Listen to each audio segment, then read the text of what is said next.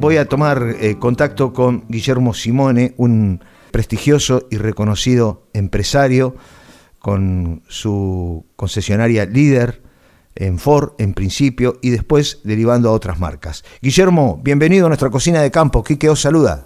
¿Qué tal, Quique? ¿Cómo te va? Muy Bien, un gustazo. Gracias, viejo, por... tus oyentes, por supuesto. Gracias por atendernos. ¿eh? No, al contrario.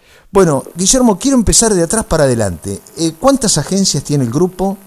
Vos sos presidente de la firma. Eh, ¿Cuántas agencias y con cuántas marcas trabajan? Trabajamos con Ford, Toyota y Mercedes-Benz. Eh, Ford está en cinco localidades, de Capital Federal, Tandil, Bransen, empezamos ahí, eh, Mar de Plata. Y en Mercedes-Benz estamos en Mar de Plata y en La Plata, y en Toyota estamos en La Plata y en Mar de Plata. Ajá. Bueno, ¿cómo fueron esos comienzos? ¿Cómo empezaste eh, con, con, la firma? O sea, yo soy hijo de italianos y este, todos somos este, ciudadanos y tenemos la doble ciudadanía.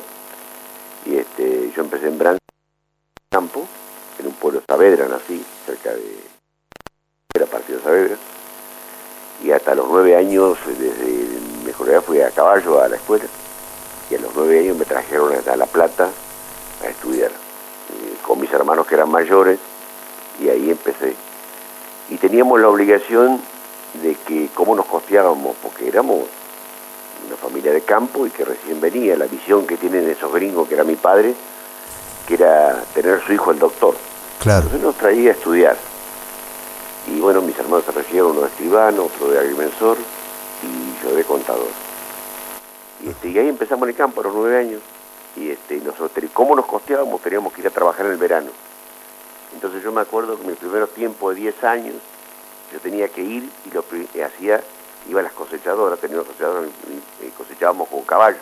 Y de ahí nos trajeron a la ciudad de La Plata y teníamos que costear nuestros estudios trabajando en el campo los tres meses de verano.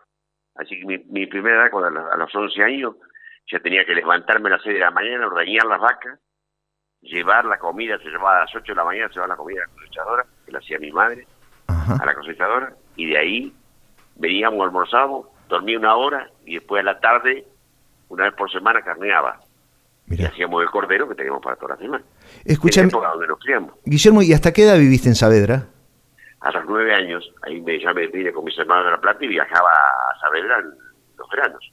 Claro. Así que hice todo el secundario, soy alumno de Don Bosco, hice todo el colegio primario y secundario, la parte del primario que me faltaba y el secundario, soy exalumno de Don Bosco, el colegio salesiano. Sí, sí, sí. Y después la facultad la hice en la Facultad de La Plata, de Ciencia Económica. Ajá. ¿En la universidad pública? En la universidad pública, sí. Ajá.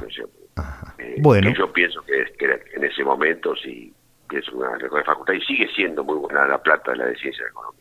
Ajá. Bueno. Ninguna a ninguna, a ninguna otra universidad, por supuesto. ¿Te recibiste? Este, mis raíces fueron en el campo, después me dediqué a la empresa y ahora, hace un año y medio, que volví otra vez al campo, ya en Brance, donde vos lo conocés, donde estamos ahí con la cabaña y con el campo. Y así mismo, sigo, así mismo sigo con las empresas, ¿no? por supuesto, pero del lado que ya tengo, está uno de los cada mis hijos, ya están en sociedad conmigo, que cada uno de mis hijos, y después tengo eh, un hijo, mi primer hijo, que lo tuve con una comunidad de facultad, que es ah. discapacitado, que es abogado también. Los otros son dos economistas y la última, la Benjamina, eh, que cumplió ahora 23 años, que se recibió el año pasado de economista en Buenos Aires, en el SEMA. Qué bárbaro, che. Así, que hemos tenido la, la, la, suerte que me han estudiado todos los hijos y están todos trabajando. Eh, Guillermo, bueno, estás más relajado, eh, obviamente, si bien estás atrás del grupo, eh, con, con, No sé, no sé, si yo creo, yo creo que una persona que ya venimos, yo, yo creo que no está relajado, yo creo que al contrario, le das la experiencia que vos tuviste, los conocimientos que tenés, y los ayudas con el, lo que conocen, los, todos los nuevos conocimientos que hay, tenés que adaptarte, y a todos nos cuesta, y bueno, y a mis hijos también les ha costado adaptarse al padre y el padre adaptarse a los hijos, ¿no? Pero gracias a Dios eh, andan todos muy bien y todos están todos conmigo y todos trabajan, así que en eso, en eso, de eso soy un afortunado de la vida. Hablo por mí, ¿no? Tuve golpes, ¿eh? Tuve golpes. Yo cuando estaba en 21, a los 21 años este, me quedé solo porque perdí mis dos padres yendo al campo, que venido a visitarme, se iban para el campo, y en la Madrid chocaron y fallecieron los dos. Oh. Así que me quedé solo. El hermano me llevaba muchos años, 10 años, y ahí empecé. Y estaba en tercer año de la facultad. Así que después este, salí de ahí y este, puse el estudio en Branson y el estudio como el estudio contable, claro. Pusiste, te recibiste, pusiste en Branson el estudio contable, ok. Y después ahí pude comprar la que era en Branson, la que era de Jauregui Dorda, que era con Toroto y con los Alcuaz, pude comprar la concesionaria Ford. Y ahí empecé en el año 76, 77 que pusimos la concesionaria. Pero, y ahí empecé en ¿No te gustó eh, ejercer como contador público? ¿Dijiste quiero hacer otra cosa? no, siempre me, siempre me gustaron más las, las empresas y el negocio, pero siempre me dediqué a impuestos. más, estuve algo, algo dando clases en la facultad de impuestos en vivienda la como yo fui trabajar ahí en la Facultad de Ciencia Económica de La Plata. Estuve ahí en una, una pasantía ahí y pero siempre me dediqué a impuestos y siempre hice impuestos y bueno eso me sirvió en la vida para hacer las empresas y hoy actualmente estar un poco contra la parte de impuestos para las empresas y del grupo, ¿no? por supuesto. ¿Hay alguna receta para crecer? Yo creo, yo creo que... Más allá de las capacidades individuales, ¿no?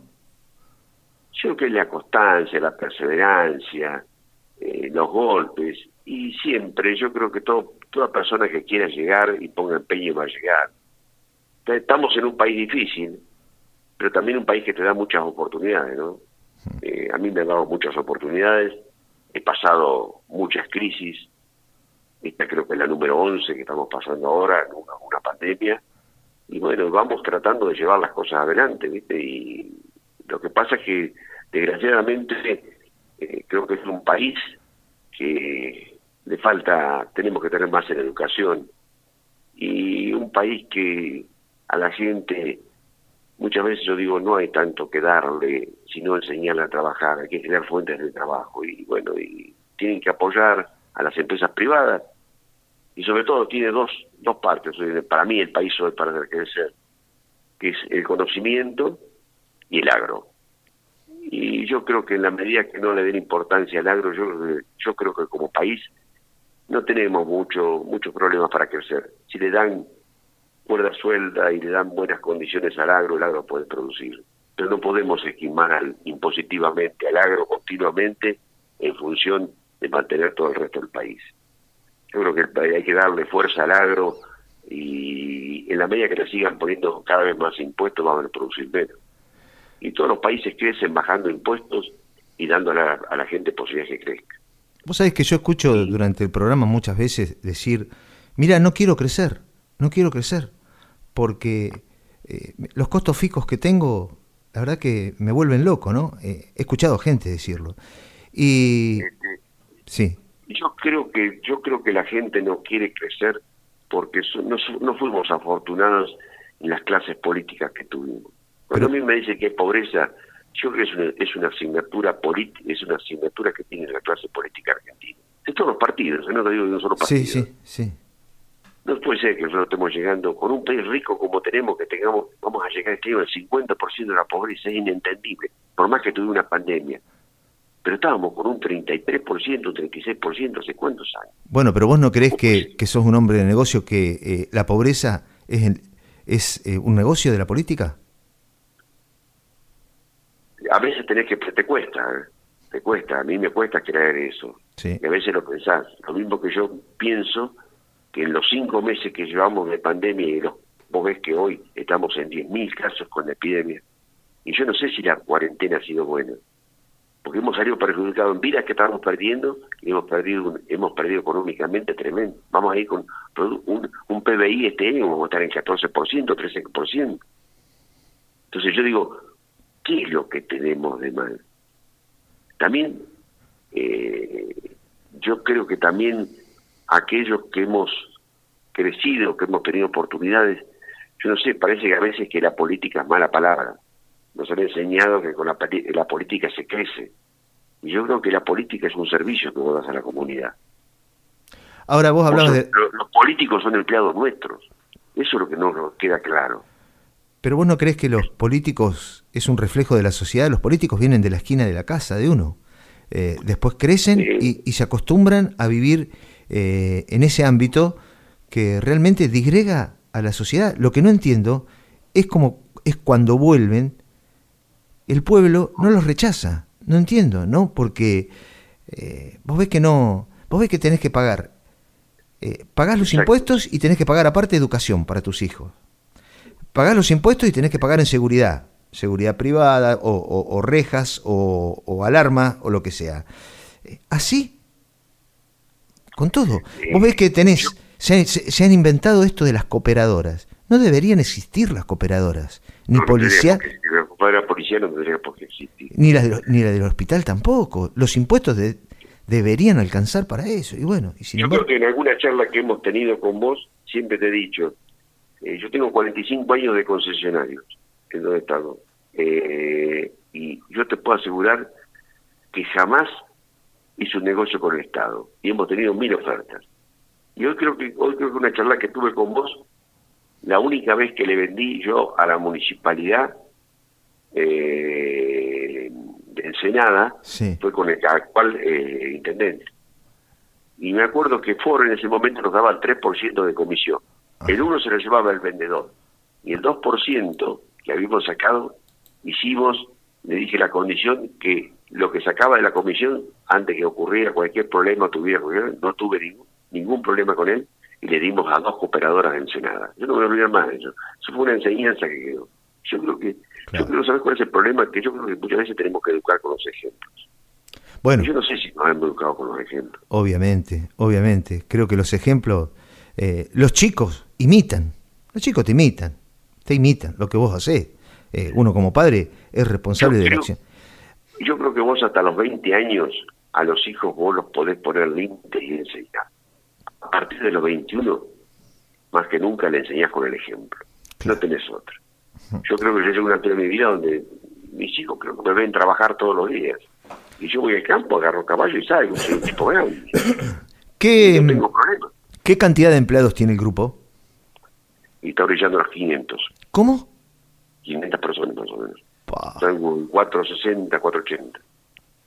480, 500 sueldos por mes. Sí, sí, es grande, es grande, es grande. Es grande, pero bueno, yo o sea, yo soy un tipo feliz, creo que he hecho. ah, te iba a preguntar eso, ¿sí? ¿Sos feliz? Sí, sí, sí, yo soy un tipo feliz, eh, pero soy, eh, decir, aparte de la vida privada, soy feliz haciendo cosas y voy a morir trabajando y voy a morir con proyectos. Sea, yo tengo proyectos nuevos. Pero ¿te, te parece a esta altura de tu vida que ya has concretado todo lo que quisiste? Eh, no, pero vos sabés que yo quiero dejarle algo a la gente de campo. Que yo lo aprendí cuando me hice cargo del campo. Mira lo que me da.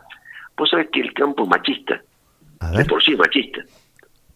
Y yo dije, hay que incorporar eh, gente. Y en, las, búsquedas que estaba, hace un año y medio incorporé a, la empresa, donde son unos cuantos los que son, trabajan en la empresa agropecuaria, unos cuantos fue. Y este, incorporé una mujer, 30 años tiene una ingeniera, y este, y realmente creo que, yo creo que en las cosas que yo he crecido, he crecido mucho con mujeres al lado en Ford tuve una mujer que vos la conocés a Franca. Sí, bueno. Eh, bueno, hace, tiene 67 años Franca, 68. Y también estuvo toda la vida al lado y, las, las que están al lado mío son mujeres. ¿eh? Yo he crecido mucho con mujeres que tengo al lado, yo creo mucho en la mujer. Y la mujer que es capaz, lo que tiene la mujer, saber lo que tiene la mujer. Para mí tiene... que no es corrupta. Claro. La mujer no es corrupta, la mujer es muy difícil que respete un juego. Muy difícil. Mira que yo tengo mujeres que han dado, pero no se respetan el juego es una cosa, viste, y yo la veo trabajar a la, a chica, chica joven, y hoy tengo, vos lo conocés, y ha entrado una pasante, una chica de 21 años, ahora la hija de José, lo José José. Sí. Me llama la atención el ánimo que tiene, cómo le ponen las pilas. Pero qué notable eso que decís, ¿eh? Por lo general, la mujer, sí, no es corrupta. Y tiene otra cosa, ¿no? Ya por el solo hecho de concebir, tiene ese poder de intuición. Eh, sí, sí, sí, sí, Yo creo, yo creo mucho que la mujer, la mujer es mucho más viva que el hombre. Sí, sí, sí. Lejos. Tal cual. O la mujer, la mujer cuando es 10 veces más, más viva que el hombre. Quiero, quiero preguntarte algo que me quedó eh, pendiente cuando hablabas de tus hijos, ¿no? Eh, vos dejaste a cargo, bueno, en cada una de las agencias y de las marcas, a tus hijos. Al socio, sí, sí. Sí, está bien. Pero este momento quiero preguntarte, cuando les diste la llave, ¿no? Bueno, ahora sigan ustedes. A una persona que ha construido todo solo, ¿cuáles son tus temores? No, yo, a ver, yo no le diría ¿Soy claro con la pregunta? Sí. Sí, sí, sí. Yo no les diría yo estoy al lado de ellos. Eh, lo que pasa es que yo los escucho y sobre todo es importante que los hijos se equivoquen, porque equivocándose aprenden. Y siempre yo he tenido el lema de que a los hijos hay que dar en la calle de pescar lo que no hay que darle pescado. Vos tenés que darle la caña de pescar y si es posible la mojarrita partida al medio, cosa que les cueste. Y a los hijos tampoco hay que regalarle, sino hay que prestarle. Y que te lo devuelvan con el trabajo si ellos tienen buenos rendimientos. Y más cuando vos le das la posibilidad a darle trabajo, ¿no? Eh, exacto. Coincido exacto. 100% con vos. Y sabés cómo aprenden. Y sabés cuando. Al principio, capaz que. Se enojan. Pero después, cuando tienen los hijos y van creciendo. Ah, ahí, ahí, ahí, recién lo reconocen. Ahí, ahí, se dan cuenta. Ahí se dan cuenta de lo que han aprendido. Sí, bueno. Capaz que uno le enseñó y uno se equivocó. Yo me he equivocado mil veces en la vida. Y me voy a seguir equivocando en el tiempo que me quede. Pero es así. No hay otra. También aprendí mucho. Tuve muchas oportunidades. Aprendí mucho, ¿sabes de dónde? De la cultura japonesa yo tuve oportunidad de ir por Toyota hace 24 años a Japón. Y tuve que estar 14 días y aprendí mucho. Aprendí mucho de la filosofía de vida que tienen ellos y del trabajo, y la cultura que tienen desde el trabajo. Bueno, pero vos... Ellos se las vuelca trabajando más, no trabajando menos. Bueno, está bien, pero por una cuestión de espacio. O sea, si ellos hacen más, no tienen dónde poner las cosas.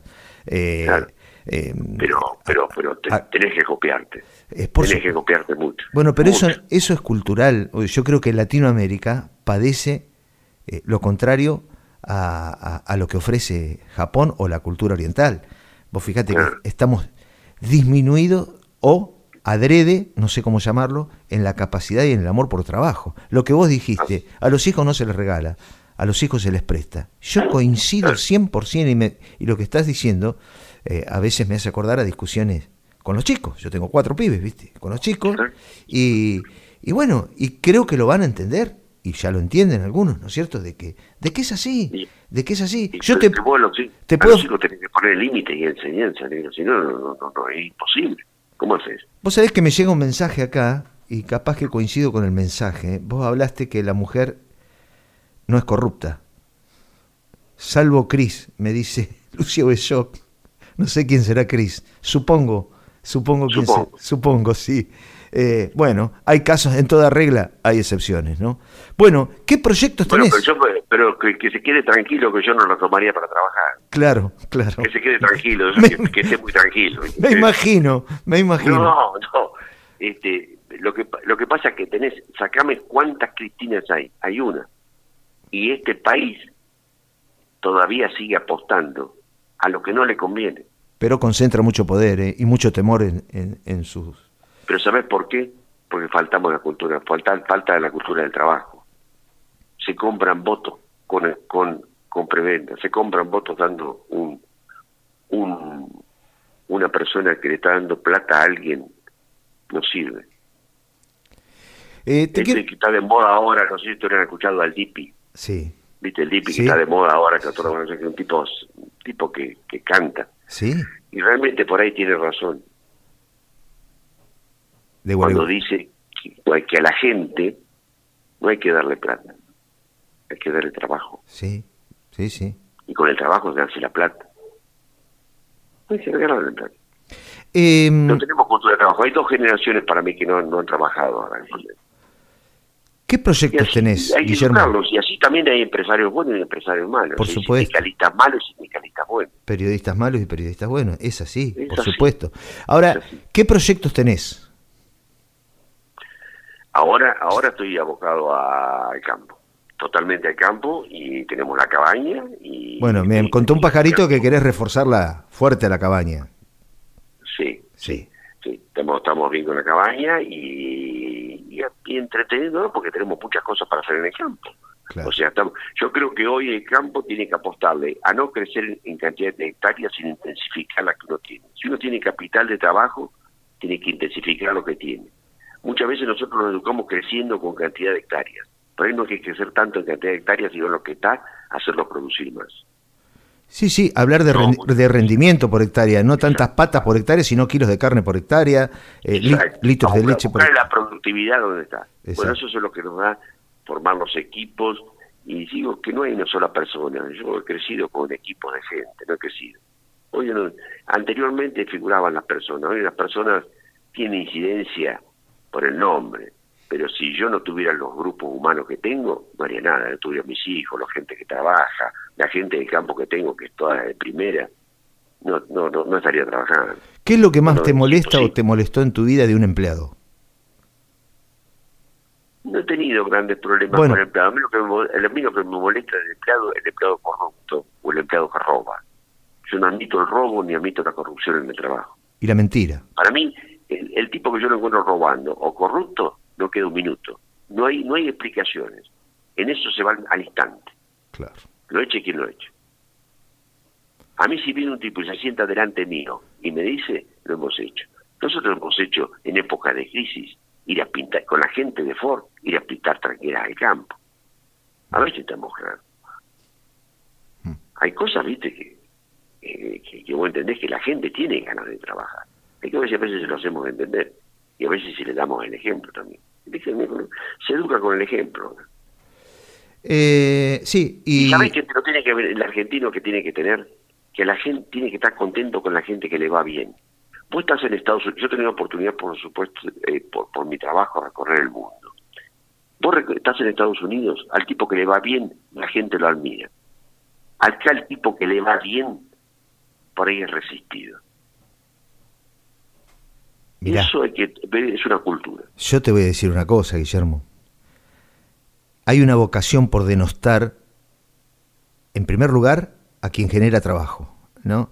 Eh, pero qué sé yo, andás a ver, este está lleno de guita, que esto, que lo otro. Siempre viviendo la vida ajena, lo decía hoy cuando empezaba el programa, y no la propia, ¿no? Hay gente que se le pasa la vida mirando al otro.